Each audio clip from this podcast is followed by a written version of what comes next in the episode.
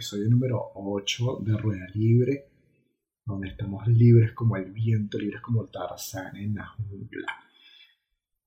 Gracias nuevamente a todas las personas que me escuchan, que comparten sus opiniones, sus anécdotas conmigo, que me siguen, que activan la campanita, que se suscriben, que están atentos, que se ponen al día con cada episodio. De verdad, me encanta cuando me hacen llegar sus mensajes y me avisan que se están poniendo al día con, con episodios que ya han pasado y de repente no pudieron escuchar justo en el momento. Así que de verdad, gracias. El episodio de hoy es un episodio tranqui. Eh, hoy voy a hablar de las mascotas y lo voy a hacer porque tengo bastantes comentarios que hacer al respecto, algunas anécdotas interesantes que me gustaría compartir y algunas comparaciones que he venido haciendo en relación a, qué sucede cuando tenemos mascotas eh, en nuestra tierra natal y cuando somos inmigrantes, porque sí hay bastantes diferencias que considerar. Bueno, para aquellos que se preguntan o que quieran saber qué vamos a incluir dentro del término mascotas, son todos estos animales domésticos que podemos tener y que forman parte de la familia. Que en muchos países, en muchas ciudades, en muchas culturas, los animales domésticos no son los mismos que estamos acostumbrados a ver. Pueden ser animales bastante exóticos. Entonces, bueno, vamos a comenzar hablando de un punto bastante controversial. Comprar o adoptar. ¿Qué piensan ustedes que es lo mejor? Desde mi punto de vista, voy a hablar obviamente de, ambas cosas.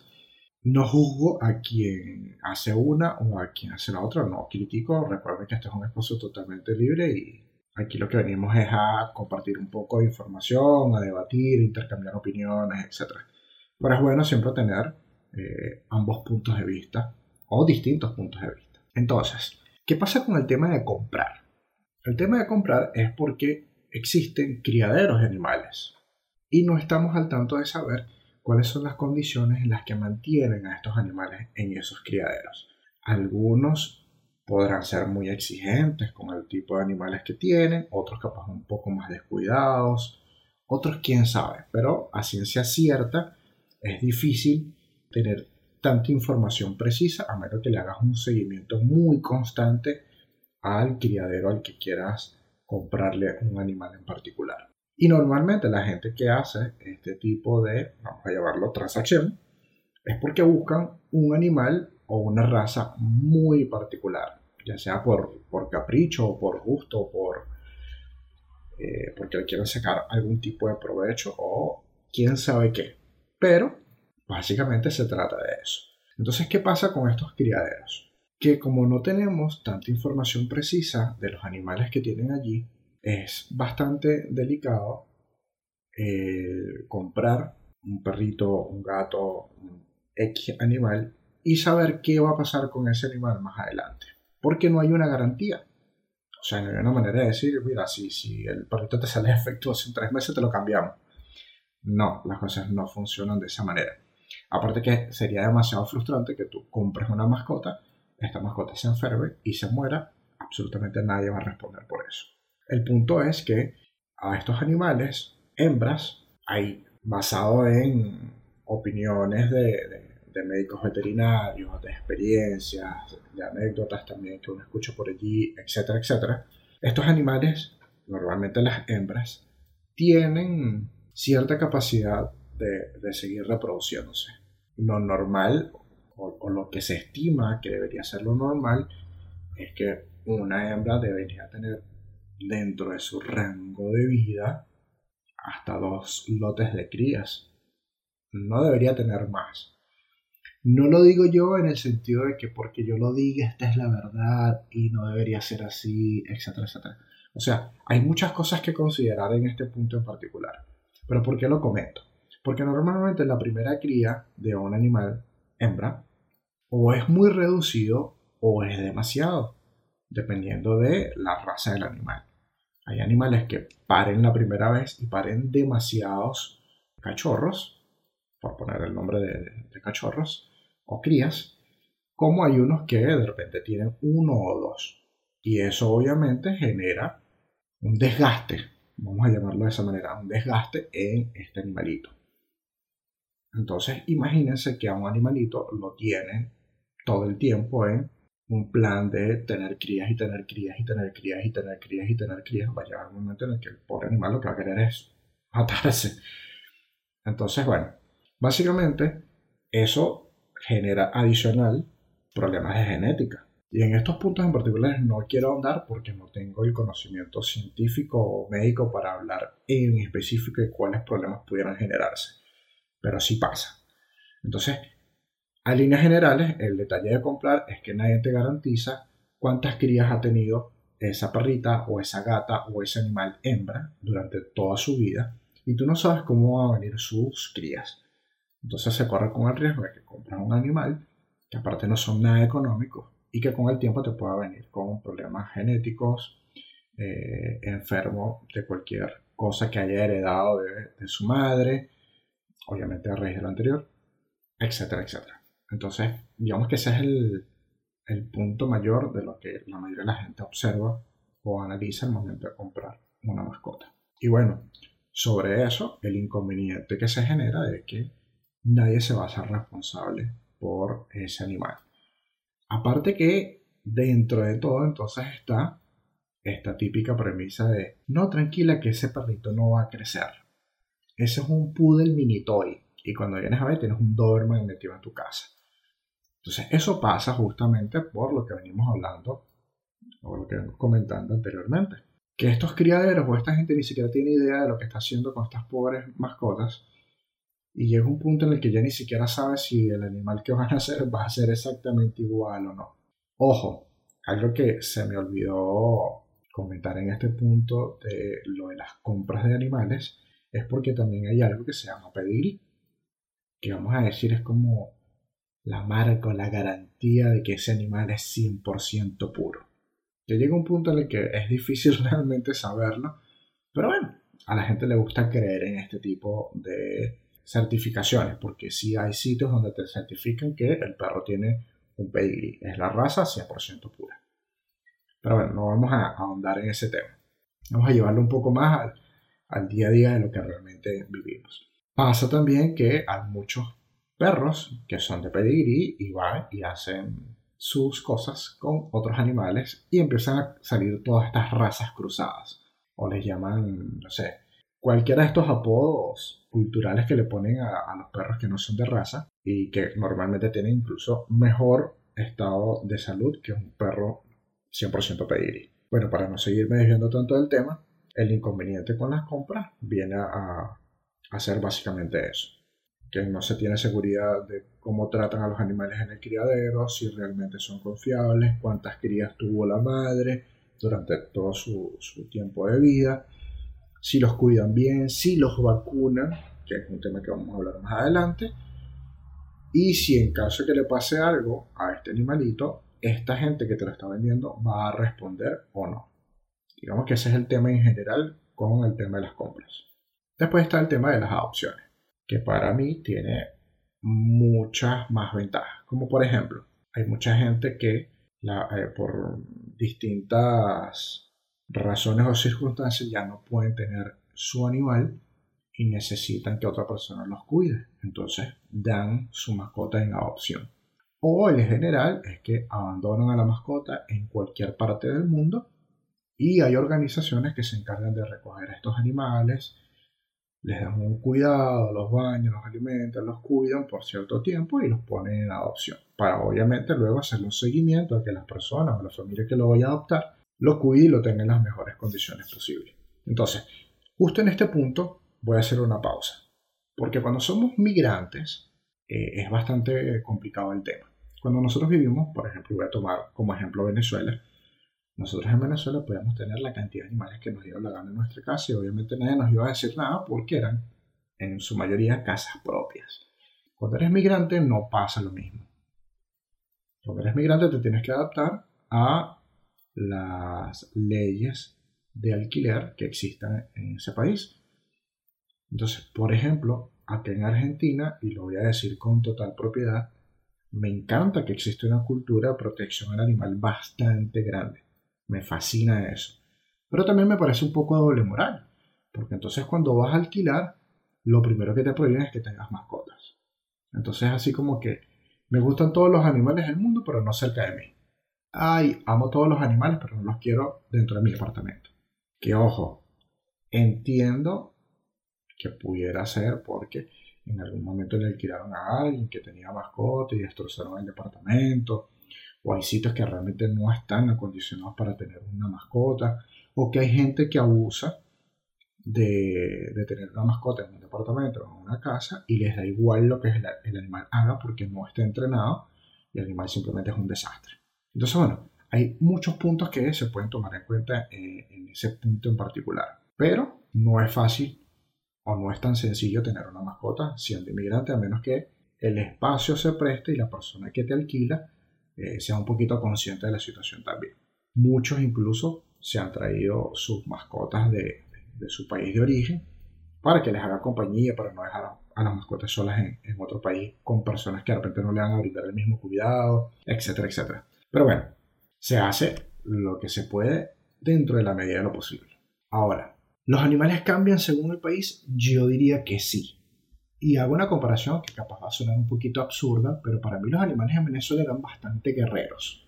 Usted podía comprarlo, adoptarlo, se lo regalaban, lo que sea, y ese animal con una buena alimentación, obviamente, con las vacunas correspondientes, ese animal duraba toda la vida.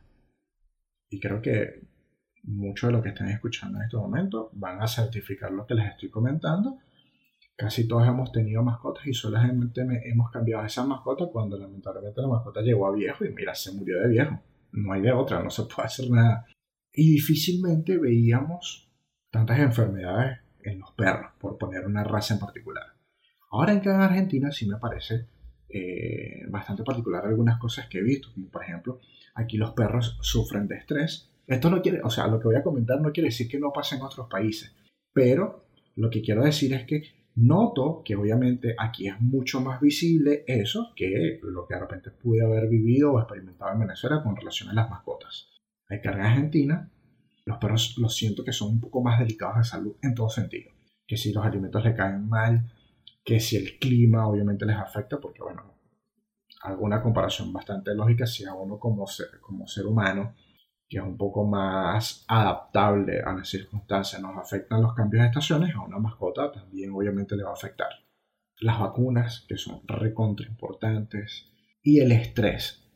Aquí los perros se estresan.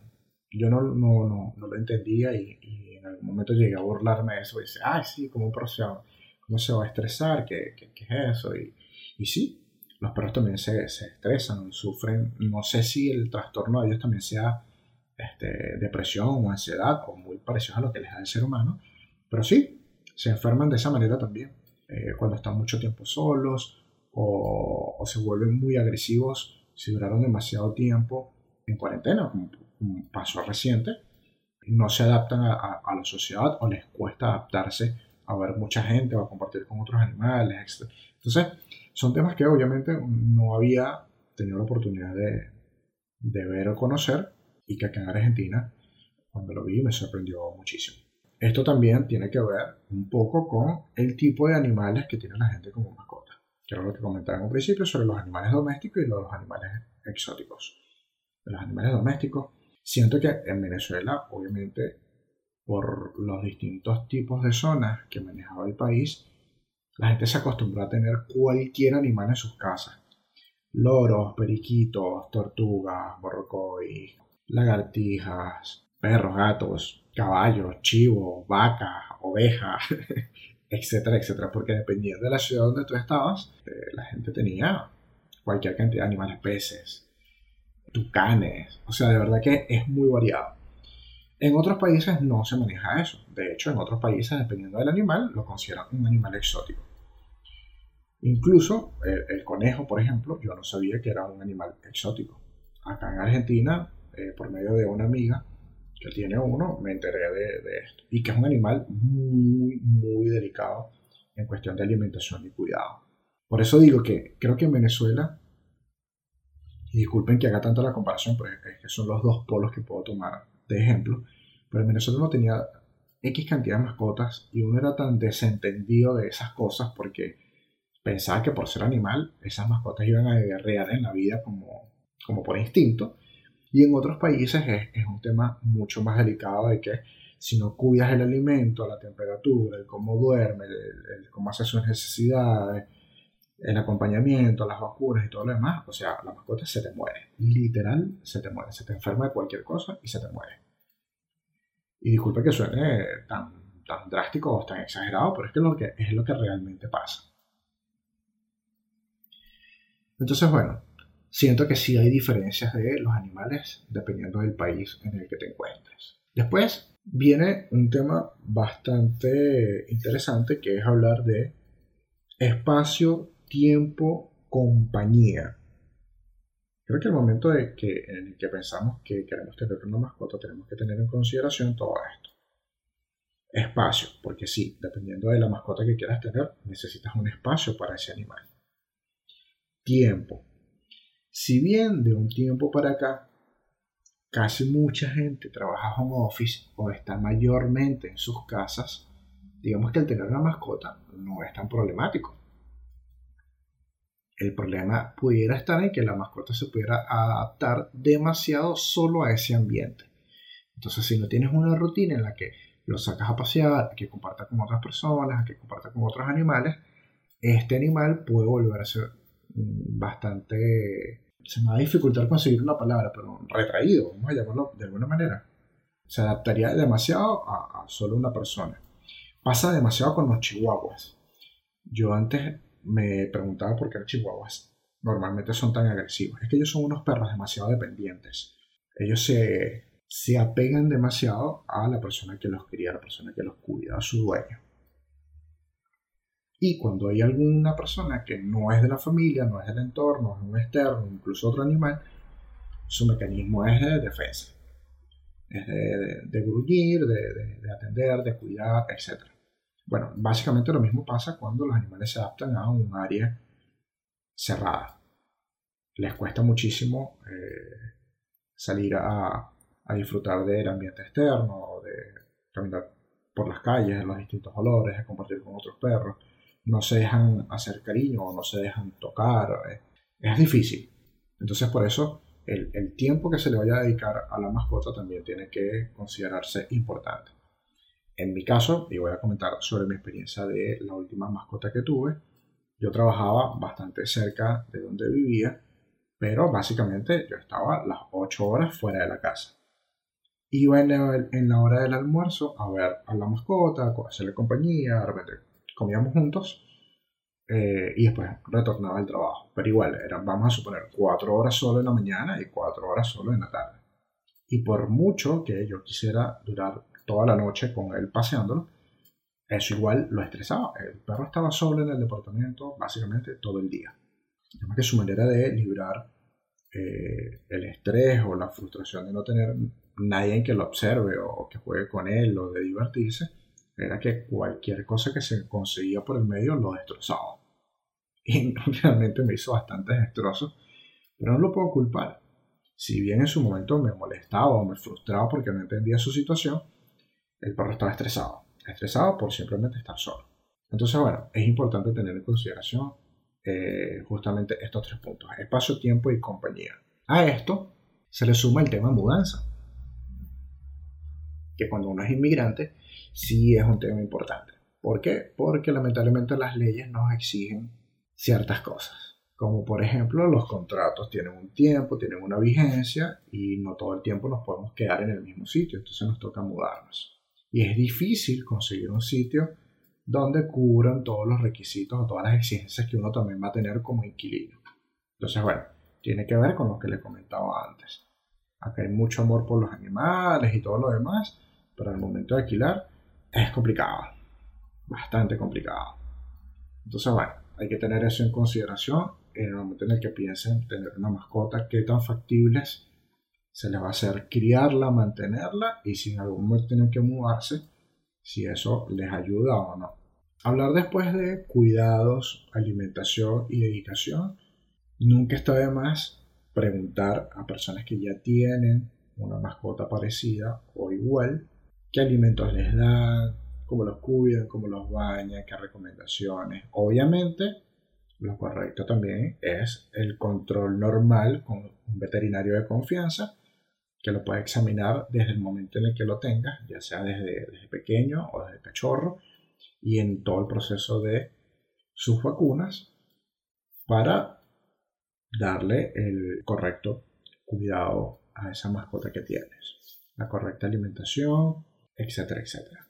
Comentaba atrás lo de las vacunas, porque estas vacunas lo que hacen obviamente es generarle ciertos anticuerpos y fortalezas al animal para que en el momento en el que más adelante lo pueda sacar a la calle no se vaya a enfermar. Los animales son bastante delicados en ese sentido y hay ciertas enfermedades que pueden contraer de la calle, eh, lo cual obviamente les va a afectar y los puede hacer fallecer a muy temprana edad. Entonces por eso es importante cubrir todo el cuadro de vacunas eh, necesarias para que el perro o la mascota esté, esté sana. Obviamente no todas las mascotas requieren de vacunas, hay, mascotas que, o sea, no vas a vacunar un pez, por ejemplo, o a una tortuga, pero hablando de perros y gatos, que son, digamos que las mascotas más comunes, ellos sí necesitan ciertas vacunas. Importante lo que voy a comentar a continuación. Siempre es recomendable buscar un veterinario que venga referido de otra persona que ya ha llevado su mascota y la han atendido bastante bien. ¿Por qué hago este comentario? Porque tengo bastantes personas cercanas que han estado pasando por situaciones bien complicadas en relación a su mascota. Siento que si uno no cuida o uno no está pendiente de cuál es el centro al que llevo mi mascota, quién es el doctor la doctora que me lo va a atender. Eh, hay mucha mala praxis. Entonces hay que cuidarse de eso. Hay, lamentablemente hay gente que tiene vocación y que va a estar pendiente de tu mascota, de brindarte las mejores recomendaciones y todo esto, como hay gente que no, hay gente que lo único que quiere es hacer plata. Y mira, es delicado porque estás hablando de la vida de un animal. Y lo comento porque dependiendo del tiempo de vida que tenga el animal y el seguimiento que le estés haciendo con el veterinario, hay que estar pendiente con los diagnósticos que les dan.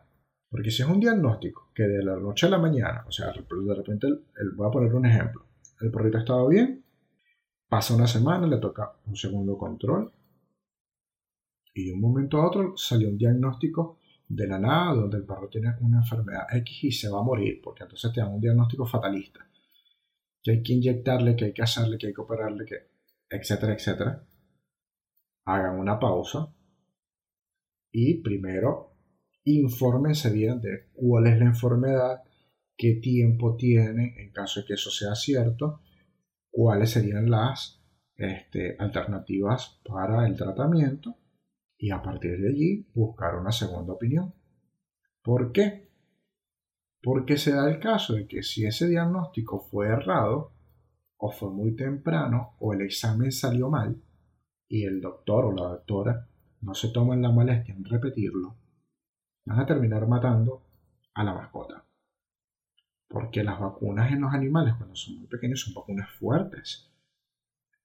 Entonces, hay que tener un poco de cuidado con ese tipo de situaciones. Pasa también entonces que cuando tienes una segunda opinión y de repente un doctor o una doctora más experimentado, con más conocimiento, le vuelve a repetir el examen, etcétera, etcétera, terminan consiguiendo que el diagnóstico era totalmente diferente y que no era necesario todo lo que te habían dicho. Aparte porque hay que considerar que todos cuando tienen una mascota aman a ese animalito. Lo aman porque buscaron justamente a ese, a ese ser viviente para que les haga compañía, para cuidarlo, para quererlo, para lo que sea.